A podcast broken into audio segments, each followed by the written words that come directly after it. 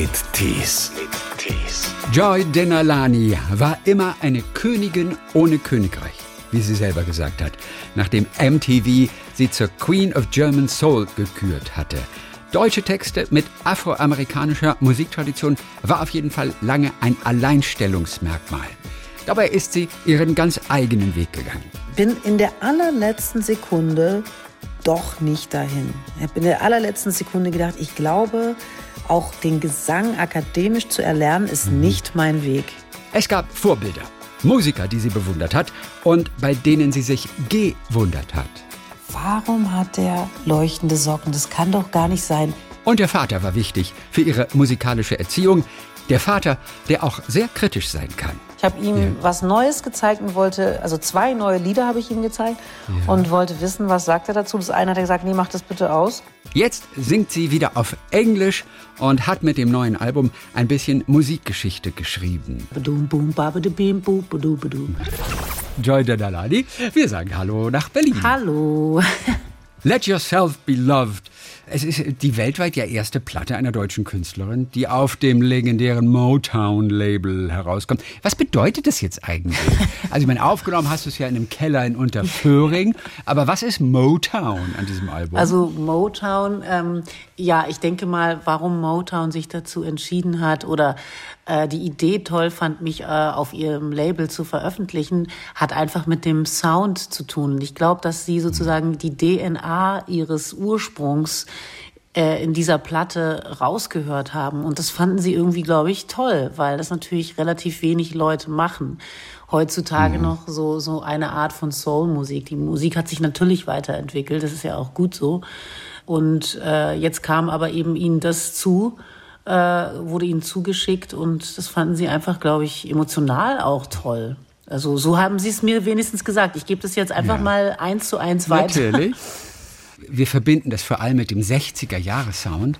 Was macht denn diesen Sound aus? Ich meine, den ihr auch selbst in Unterführung ja produziert habt. Was ist das Typische? Was sind die technischen Finessen eigentlich für uns Laien? Was sind die Instrumente, die Sounds, die man verwendet hat, wie ihr das jetzt Mhm. ja, auch getan also habt? es sind natürlich verschiedene Komponenten, die äh, so eine Soul-Musik unterscheiden von der, äh, ich sag mal, geläufigen Popmusik, mit der wir heute Ja. viel zu tun haben. Das ist A, schon mal das Songwriting. Also die Art und Weise, wie man sozusagen einen Songaufbau macht, ist sehr sozusagen anders heute. Heute würde ich mal als Erklärung sagen, man schreibt in diesen multiplen Hooks. Das heißt also, eigentlich ist jede Zeile immer schon so hookig, dass man ganz viele Anker hat, ganz viele Erinnerungspunkte Punkte innerhalb eines Songs. Im Prinzip ist der ganze Song immer hookig heute.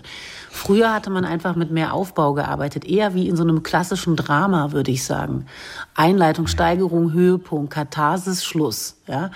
Und, ähm, und, und so bin ich da rangegangen beim Writing erstmal. Natürlich ist die Instrumentierung total wichtig. A, wie spielt man? Das ist, äh, es gibt natürlich bestimmte einfach äh, Spielarten, die sehr soulful sind. Und was bei uns zum Beispiel auf der Platte sehr vordergründig war von der Instrumentierung, war sicherlich der Bass. Wir haben mit einem Fender Precision Bass von 1969 gearbeitet. Der hat nämlich einen ganz bestimmten Sound, der sehr stark erinnert natürlich an die Ära, weil der dieser Bass in dieser Zeit auch verwendet wurde. Insbesondere auch äh, bei einem der wichtigsten Soul-Bassisten überhaupt aller Zeiten, nämlich James Jamerson. James Jamerson wiederum, äh, ein unglaublicher, eigentlich ursprünglich Kontrabassist, der dann äh, sozusagen den E-Bass in die Hand nahm und eine ganz eigene Art hatte. Er kam ja vom Kontrabass, ist ja ein physisch ganz anderes Instrument. Ne? Da, da ist die Fingerarbeit auch eine ganz andere, ist dann sozusagen vom Jazz-Kontrabass hin zu dem E-Bass und hat dann seinen eigenen, autodidaktisch möchte ich fast sagen, Stil entwickelt, der dann so soulful wurde. Dieser hüpfende Bass oder Walking Bass. Ja, und der ist ja sehr, sehr stark vertreten auf meiner Platte. Und wie ich finde, unglaublich geniös eingespielt von Roberto Di Gioia, der eigentlich ja Pianist ist, Ja. aber leidenschaftlicher äh, Hobbybassist und eben wirklich gnaden, äh, äh, begnadet Bass spielen kann. Das ist, Ja. das ist halt einfach so bei ihm. Und der Damit hatte, wir mal da schnell mit darauf hören können, auch wenn wir einen Song hören, wie klingt denn dieser hüpfende Bass? Der spielt halt schnelle, schnelle Noten hintereinander. Das ist sozusagen ein hüpfender ja. oder Walking Bass. Es gibt ja Bum, Bum, Bum, Bum, Bum, Bum, Bum. Das wäre jetzt äh, sozusagen kein so hüpfender Bass wie Bum, Bum, mhm. Ein schleichender Bass. Bum, Bum, Bum, Bum, Bum, Bum, Ja? Also ja, ist sozusagen ja. eigentlich kompositorisch ganz nah beieinander und trotzdem äh, erzeugt es ein anderes Gefühl. Und das ist äh, dieser, dieser Motown-Bass. Und der ist sehr stark vertreten auf dieser Platte. Und ich glaube, das hat Motown, das Label, das natürlich heute mit ganz anderen Musikern arbeitet als äh, äh, den äh, klassischen äh, Soul-Artists ähm, von früher, sofort erkennen können. Gib uns ganz kurzen Abriss einfach nochmal über die Bedeutung von Motown, eine, eine Platten Gesellschaft, die du ja auch äh, verfolgt hast, schon mhm. von früh, auch glaube ich, weil dein Vater natürlich auch großer Fan von dieser Musik war.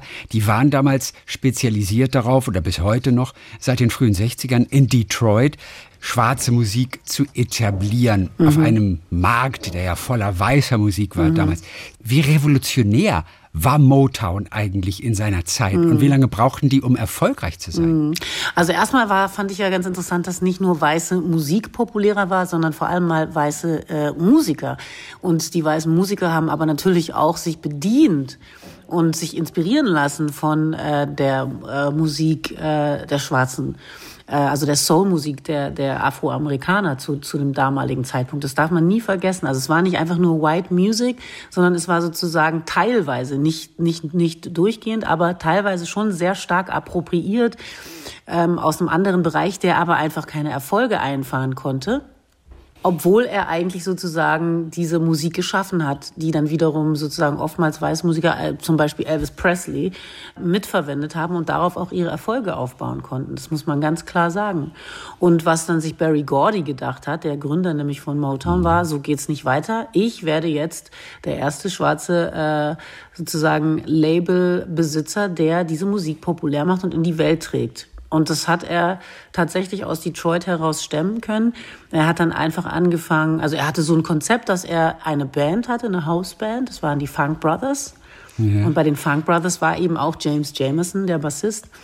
Und äh, die haben einfach sozusagen Hausbandmäßig immer alle Instrumentals eingespielt. Er hatte unglaublich tolle Songwriter und Komponisten. Und dann ja. hatte er einfach ein Händchen für großartige Künstler, wie zum Beispiel Stevie Wonder, ja. Marvin Gaye, Gladys Knight, Diana Ross, The Supremes, Smokey Robinson. Und die mhm. Liste geht weiter und weiter. Und das ist sozusagen sein, ja, sein Erbe. Und er hat äh, diesen Sound dann so groß gemacht, dass er Erfolge gefeiert hat und dann auf einmal Leute anfingen, das zu covern. Die Beatles, die Rolling Stones haben auf einmal Songs gecovert, die auf Motown rauskamen. Ähm, Phil Collins, ich meine, die Liste ist eigentlich äh, Kim Wilde. Also ich meine, die mhm. haben einfach alle äh, Motown-Hits äh, gecovert, weil es einfach so tolle Songs waren. Und ja, so, so viel zur Geschichte. Und deswegen, glaube ich, spielt Motown schon eine ganz besondere Rolle. Ich habe vergessen, natürlich die Jackson Five aufzuzählen. Ja, natürlich, natürlich klar. Mit dem kleinen Michael, der als er fünf war, nachts genau, aufstehen musste, genau. um vorzuspielen. Ne? Ganz genau der. Und, ähm, und, und, und, und so haben die sich sozusagen einfach diesen Stellenwert, äh, ich würde mal sagen, auch weltweit erarbeitet, äh, weil sie einfach eine richtige Hit-Factory waren. Ein mhm. unglaublicher Einfluss war denn Barry Gordy, sag ich mal, Millionär? Hat er da Geld reingepumpt oder? Also ich meine, oder, oder ich bin jetzt kein, ich bin jetzt kein, also Nein. das möchte ich mal an dieser Stelle kurz festhalten. Ich bin natürlich kein Motown-Spezialist. Ich bin ja keine Motown-Wissenschaftlerin. Ähm, ich würde sagen, Barry Gordy war dann irgendwann unermesslich reich, ja als Motown Interesse bekundet hat, auch dein Album, das du einfach mal für dich auch schon aufgenommen hast, mhm. hier in Deutschland auch, äh, dieses zu veröffentlichen. Da gab es natürlich Gespräche mit der ganzen Führungsriege mhm. von Motown, das Ganze per Zoom in diesen Zeiten logischerweise. Mhm. Es ist ja niemand, niemand gereist. Was hast du dir angezogen für den Zoom-Call? Ich war ganz normal angezogen, ehrlich ja. gesagt. Ich habe mich jetzt nicht besonders rausgeputzt, weil ich dachte, die Platte sprach schon für sich und die hatten natürlich auch schon mein ganzes Pressematerial und ich bin auch sehr schlecht sozusagen im Überaus verkleiden. Schon gar nicht, mhm. wenn ich zu Hause quasi in meinem Wohnzimmer sitze. Also das ist, das kommt mir doch etwas abstrus vor. Das, das schaffe ich dann irgendwie nicht. Also so eitel bin ich dann nicht. Und äh, ich war eigentlich ganz normal gekleidet. Aber die auch. die auch. Aber es war schon auch tatsächlich eine besondere Situation. Das war irgendwie so Musikgeschichte, oder? Du weißt, in diesen Sekunden passiert hier für mich persönlich Musikgeschichte vermutlich. Ja. ja, und das ist total interessant, weil das stimmt total. Und, und dennoch ist es, es ist dann in so einem Moment wie, keine Ahnung, wie ich das beschreiben soll. Es ist ein bisschen wie, man kommt sich vor wie in einem Vakuum. Also man weiß, dass es stimmt, aber man kann es auch irgendwie nicht so recht, nicht so recht glauben. Und äh, daraus ergibt sich sozusagen aus diesem Gefühl des Wissens und aber auch der äh, gleichzeitigen Ungläubigkeit entsteht so ein merkwürdiges, so eine Zwischen, so ein Zwischengefühl. Das ist so immer so äh, äh, so eine Mischung aus euphorischen Momenten, aber dann auch wieder so gleich direkt danach drei Gänge zurückschalten und und das irgendwie relativieren wollen. Und doch weiß man dann auch, dass das sind auch natürlich so Verkettungen von Zufällen und Momenten, ne, die irgendwie äh, günstig standen. Das heißt, wenn du von Zufällen sprichst, wie kam überhaupt dein Album zu den Motown-Leuten? Wie kam es, dass die das überhaupt gehört haben? Einer zufälligerweise habe ich halt eine tolle Platte gemacht. Nee. ja, aber das, eben, aber das muss Nein. doch jemand wahrnehmen. Nein. Die haben ja irgendwie tausend äh, MP3 wahrscheinlich genau. bei sich auf dem Tisch liegen, wenn wir es mal genau. bildlich nehmen. Nee, nee, es war so, dass die Platte dann fertig war und ich habe sie vorgespielt. Und da war einer dabei, ein Kollege von mir, der fand die, der war so begeistert und fand die einfach so großartig, dass er äh, gefragt Wem hat. hast du es vorgespielt? Einfach nur Musikerkollegen. Genau, nee, das ist ein Plattenfirmenkollege von der Universal. Okay, Tom Bohne ja. heißt der. Mhm, der im Tom. Übrigen äh, viele tolle Karrieren eigentlich auch nach vorne getrieben hat. Der ist irgendwie so ein toller Visionär und eigentlich auch so einer der wenigen, finde ich, so in dieser Industrie, der noch so ein richtiger Music Man ist. Also das mhm. muss ich mhm. wirklich über ihn sagen. Der ist ein sehr spezieller Typ. Auf jeden Fall hörte er diese Platte und der hat gesagt, das ist ja, das ist ja ein, das ist ja großartig. Ein Meilenstein. Darf ich den mitnehmen in die USA? Ich bin da nächste Woche. Ich möchte die vorspielen. Und dann habe ich gesagt, ja, natürlich darfst du, gerne. Ähm, und dann ist er damit äh, im Gepäck los und kam dann zurück mit dem Deal. Und es war vollkommen unfassbar. Also, und ich glaube, was ich mit Zufall meine, ich glaube, dass zufälligerweise vielleicht auch diese Zeit, ähm, die so ein bisschen aufgerieben ist und die eine sehr hochpolitische Zeit ist, ähm, dass das sozusagen schon da auch mit reingespielt hat, dass Motown diesen Platz hatte, diesen Sound, diesen Ur-Motown-Sound wieder bei sich reinzulassen und sich darauf zurückzubesinnen. Also das habe ich schon den Eindruck, dass das da mit reinspielte. Weil als ich mit ihnen sprach, haben sie gesagt, you know, this is the record for the time that we live in. It's the right record. Und, und äh, vielleicht wäre diese Platte, wenn ich sie ein halbes Jahr früher oder gar später äh, vorgespielt hätte, nicht so weit mhm. vorgedrungen mhm. zu ihnen. Das meine ich ja. mit Zufall, also sozusagen zum richtigen Zeitpunkt am richtigen Ort gewesen zu sein. Eine Nummer I Believe machst du zusammen mit einem Künstler, der eben auch bei Motown vor Ort in den USA auch unter Vertrag ist, mhm. BJ uh, The Chicago Kid, mhm. den du vorher auch kanntest? Ich kannte seine Musik total. Also das war mhm. ja auch noch, das kam ja, das kam ja noch oben drauf dass ja, also der Tom Bohne nicht nur zurückkam mit dem Deal, sondern auch mit dem Angebot, wohlgemerkt. Mhm. Also die haben dann gesagt, wir finden diese Platte großartig, wir wollen die Joy rausbringen und wir würden ihr anbieten, vielleicht, wenn sie Lust hat, mit unserem Künstler BJ The Chicago Kid einen Song aufzunehmen. Also, ja. und dann habe ich gedacht, jetzt, jetzt werde ich gerade gleich verrückt. Das ist Candid Camera, versteckte Kamera. Ja, wirklich, so ungefähr wirklich so ungefähr, verstehen Sie Spaß oder irgendwie sowas, dachte ich. Weil ich ähm, witzigerweise auch sagen muss, als ich die Platte geschrieben hatte in New York, äh, viele Jahre vorher, äh, habe ich BJ The Chicago Kids äh, Mixtape immer gehört. Das ich großartig fand. Und da hat er auch mit Kendrick Lamar drauf gearbeitet. Und er war sozusagen in der Zeit, in der wir die Platte schrieben, der Mann der Stunde. Und das war dann umso verrückter, dass äh, sozusagen der krönende Abschluss, also der Produktion, dann äh, äh in einem äh, Duett mit BJ mündete. Also mit ihm fing es an und mit ihm habe ich es quasi auch abgeschlossen. Das war aber getroffen habt ihr euch noch nicht? Nee, wir waren nämlich verabredet, aber due to Corona durften ja. wir uns äh, nicht treffen. Genau. Hat jeder sein Ding eingesungen, wie das so genau. einfach ja möglich ist heutzutage. Ganz genau. Und trotzdem wäre es schön, im gleichen Studio zu sein, ja, oder? Natürlich. Die Präsenz des anderen zu spüren. Ja, Würdest du dann noch mal anders singen? Bestimmt. Ja. Bestimmt, denke ich. Glaube ich schon. Natürlich, man singt ja sowieso immer anders. Also kein, kein Song äh, also der Song bleibt immer derselbe, aber die Performance äh, ist natürlich bei jedem mhm. einzelnen Mal neu, immer anders, wenn auch nur slightly, also wenn auch nur äh, in, in ganz kleinem Rahmen, man hört immer was Neues, anderes raus. Die Songs zu dem Album hast du im Prinzip so grundlegend geschrieben, schon vor Gleisdreieck, dem letzten mhm. Album vor drei Jahren. Du warst in New York damals, hast du jetzt gerade gesagt, mhm. hast Texte dort geschrieben. Was war das für eine Zeit? Als du dort vor Ort in New York warst? Das reiner war, Arbeitsbesuch? Mhm. Das war ein reiner Arbeitsbesuch, genau. Okay. Ich habe mit äh, zwei Kollegen aus Deutschland, äh, also meinem Texter, also Writing-Team, mit denen bin ich nach New York geflogen und habe mich dort getroffen mit Produzenten die ich mir ausgewählt hatte. Und wir mhm. haben Writing Sessions gemacht. Und das war eine total tolle Zeit. Wir waren in Williamsburg und das war ein, also ein, ein, ein solch hochkonzentrierter Arbeitstrip. Wir sind wirklich äh, morgens äh, nach dem Frühstück, so ich denke 10.30 Uhr losmarschiert ins Studio.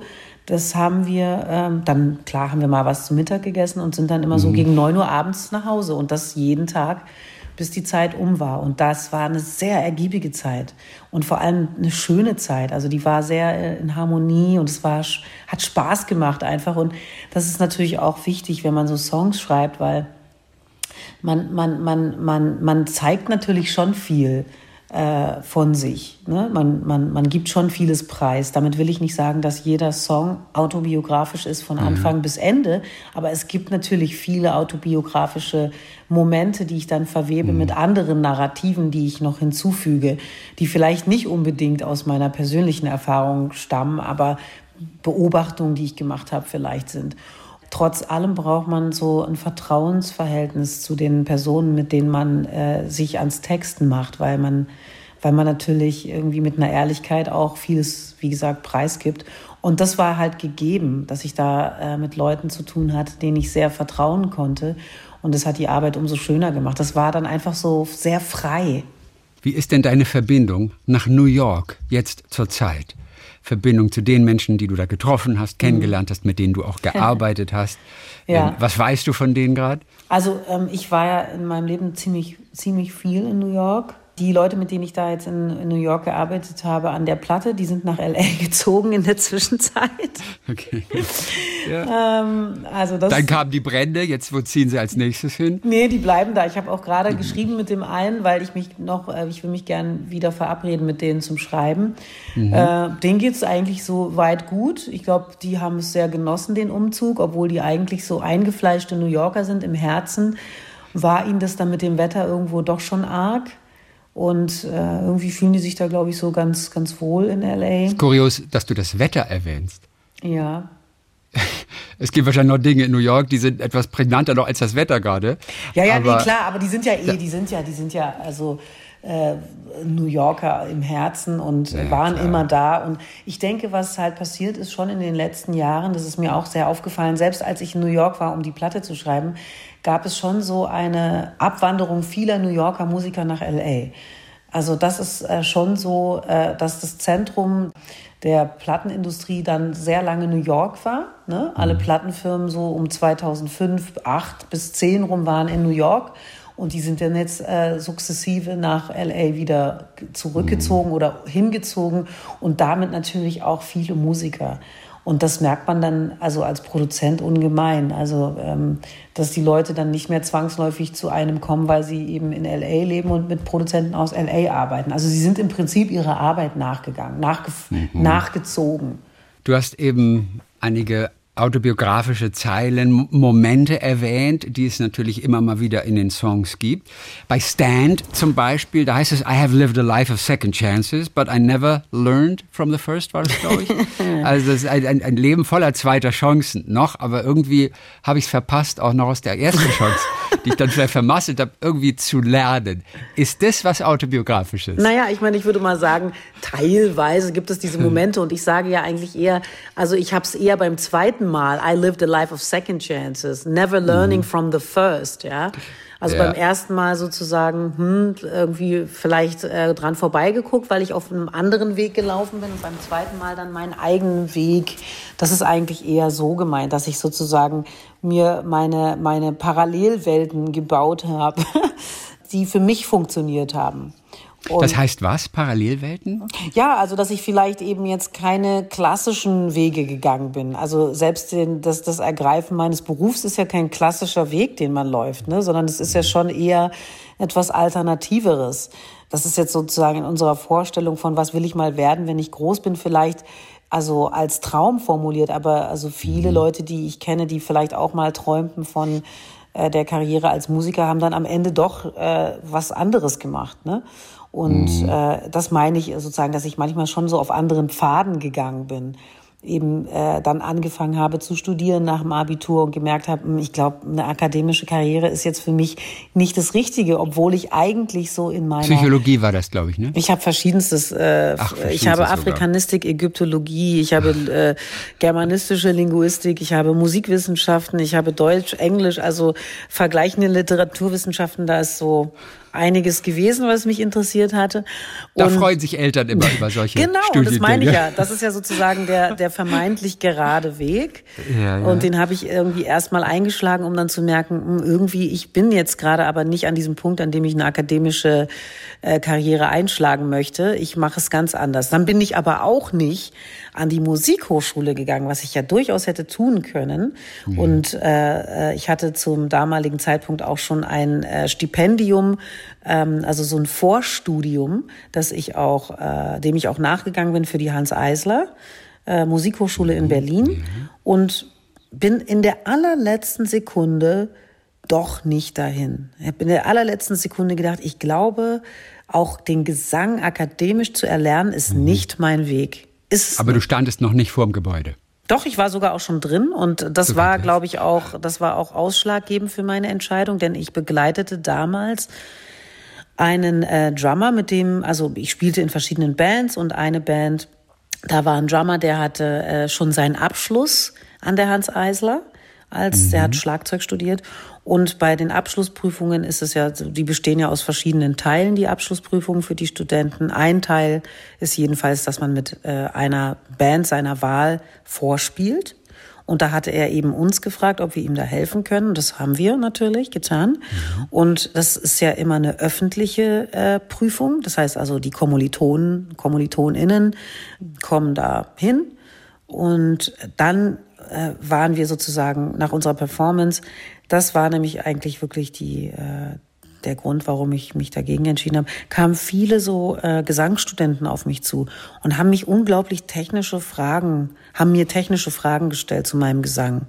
Ja. Wie ich atme, wie ich das, wie ich den Ton, äh, äh, wo ich mir den hergeholt habe und wie ich darauf gekommen bin. Und das war so merkwürdig, fand ich, weil ich habe natürlich überhaupt nicht nachgedacht. Ich bin meinem Gefühl nachgegangen und mhm. habe sozusagen auf mich vertraut und äh, meiner Idee von der Performance. Und da habe ich gemerkt, okay, das ist natürlich super technisch, die Herangehensweise an Gesang. Und das fand ich so äh, erschreckend in dem Moment, dass ich dachte, das möchte ich nicht für mich. Ich möchte mich nicht in andere, ich möchte nicht das Richtige lernen. Ich möchte das lernen, was, was ich für richtig halte, aber ich möchte nicht das sozusagen vermeintlich Richtige lernen und mhm. damit auch mich selbst verlernen. Also bin ich den geraden Weg einfach nicht gegangen. Zum Glück. Kann man im Nachhinein sagen, und das wird auch dein Vater verstehen, der bestimmt wollte, oder deine Mutter, dass du mit Abitur dann irgendwas anderes noch machst. Ja. Der war ja aber immerhin großer Musikfan. Also du bist ja sozialisiert worden mit der Plattensammlung deines Vaters, mit, mhm. mit den ganzen Soul- und Motown-Größen und Marvin Gaye und so. Was war so der erste Künstler, mit dem du irgendwie eine Connection gefühlt hast? Also ich würde, äh, ich muss sagen, Michael Jackson, glaube ich. Ja. Äh, und mhm. Michael Jackson, äh, weil ähm, ja. Der aber auch schon ein bisschen älter war. Das war noch nicht mehr so, so ein Junge. Oder war das noch die Zeit von Ben? Nee, das nee. war nee, das war die Zeit von Off the Wall. Es war auch von die Off the Wall. Es war die Off the Wall Platte und ja. es war in so, mhm, mhm, er war deswegen so prägend für mich, weil ich ja damals als kleines Mädchen noch bevor ich lesen konnte vor der Plattensammlung meines Vaters saß und der hatte ja auch immer erlaubt, uns die Platten aufzulegen. Der war da sehr großzügig. Und so saß ich also davor und, und hatte mir die Platten immer ausgewählt nach, je nach Cover. Also wenn ein Cover mich angesprochen hat, dann wollte ich halt wissen, wie klingt es denn, was da, wie, wie passt es zusammen? Und so habe ich nämlich auch Michael Jacksons Of the Wall kennengelernt. Und das fand ich so faszinierend, die Platte, das Artwork, weil er diese Socken anhatte, die leuchten. Und, und ich als kleines Mädchen, noch kein Plan von Physik oder äh, Chemie oder Bio und nichts dergleichen, no Naturwissenschaften, habe mich immer gefragt, warum, warum hat der leuchtende Socken? Das kann doch gar nicht sein. Ist das, sind das Glühbirnen? Und wenn ja, wie hat er die denn dann angezogen, ohne dass die zerbrochen sind in seinem Schuh? Und solche komischen Fragen hatte ich mir gestellt. Und ich fand es so unglaublich, dass er leuchtende Socken hatte, dass ich die Platte aufgelegt habe. Und das, das war, das war also wirklich ein, also das war ein Meilenstein, fand ich. Also das hat auch wirklich was äh, mit mir gemacht, der Sound. Quincy Jones, ja, diese ja, ja. Production, dieses Writing, diese, der Rhythmus, also das war schon erstaunlich. Kaufst du auch Bücher nach dem Cover? Das macht man ja ganz gerne, oder? Ein, ein äh. interessantes Cover zieht einen sofort rein. Ja. Man ist mal positiv gestimmt. Du, ne, okay, da ja, kannst also du unterscheiden. Doch, also sagen wir mal, sagen wir es mal andersrum. Also ähm, ich kaufe nämlich gerne Bücher, muss ich sagen. Ja. Äh, äh, und, und auch viel, aber ich sag's mal andersrum. Ich kaufe nie ein Buch, dessen Cover ich schrecklich finde. Also wenn ich ein, ein schrecklich, also aus meiner Sicht schreckliches Buchcover sehe, wäre ich hochgradig misstrauisch. Ähm, so kann ich es vielleicht sagen. Aber ich, ich gehe schon etwas gewählter in, in, in, ins, äh, in die Buchhandlung. Und manchmal bin ich auch einfach gerne eine Stunde da und schaue mich so um. Und äh, dann weiß ich auch schon ungefähr, wo ich gucken muss. Ähm, genau. Und in Berlin kannst du das ja sogar um 10 Uhr abends noch machen. Ja, jein. Also, jein. Also, das finde ich immer so toll. Es gibt doch bei euch dieses eine Medienkaufhaus. Ach, du meinst, ja. Ich finde das total cool, dass man da einfach abends um 10 noch hingehen das kann. Das ist natürlich und einfach genial. kann. Ja, Dussmann, das Kulturkaufhaus ist natürlich spitzenmäßig. Only in Berlin, only in Berlin. ja, ja, ja, du musst kommen. Du hast ja die Platten deines Vaters gehört, aber irgendwann war ja natürlich die Zeit und schließlich bist du ja auch ein Rebel. I got a wild, unruly heart that yeah. beats like a rebel in the dark. Das ist aus Top of My Love. Exactly. Eine Zeile. Und das bist natürlich auch du. Du bist die Rebellin, die mit 16 auch ausgezogen ja. ist. Und es gab Knatsch mit den Eltern. Aber was war so die erste Musik, mit der du dich dann von deinem Vater auch abgegrenzt hast? Ich würde sagen Prince.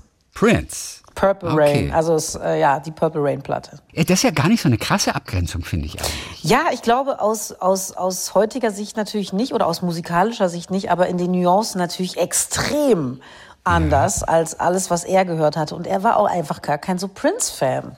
Mhm. Ich glaube, ihm war sozusagen irgendwie diese, diese, diese äh, Zusammensetzung von Soul und Funk und Pop und Rock das, das, das fand er einfach dann nicht, äh, nicht mehr so interessant. Das war ihm dann, glaube ich, schon zu weit fortgeschritten. Wobei er dann später so bei diesen ganzen R&B-Geschichten und auch Hip-Hop und so, da kam er ja dann wieder doch auf den Geschmack. Aber so dieses, dieses Prince-Ding irgendwie, da sind wir nicht zusammengekommen. Okay. Und das Wenn fand ich auch Vater... ganz gut so, ehrlich gesagt. Also irgendwo ja, ne? musste ich mich ja auch mal abgrenzen von ihm musikalisch. Eben drum. Und wenn dein Vater, der natürlich auch immer stolz auf dich war, äh, wenn der deine Musik gehört hat, der hat es wahrscheinlich auch kommentiert, war dir wahrscheinlich auch ganz wichtig, was sagt Papa dazu? Was ist ein so ein Satz, der dir bis heute noch in Erinnerung geblieben ist, den er mal gesagt hat? Ähm, gefällt mir nicht. Echt? Das, das sagt man doch als Vater nee, nicht. Doch, doch. Also der ist, der, der ist da irgendwie, ich finde das ja total cool. Also der, der hat, äh, also das meiste findet er großartig. Das ist auch eins, eins seiner Lieblingswörter. Also dass er sagt, oh, das finde ich großartig, Joy. Aber der hat mich schon, der ist auch ein Kritiker. Also der hat mir dann auch schon manchmal gesagt, also das gefällt mir nicht, wenn du, wenn du das auf der Bühne machst, finde ich nicht gut. Also gesanglich, immer nur gesanglich, ne?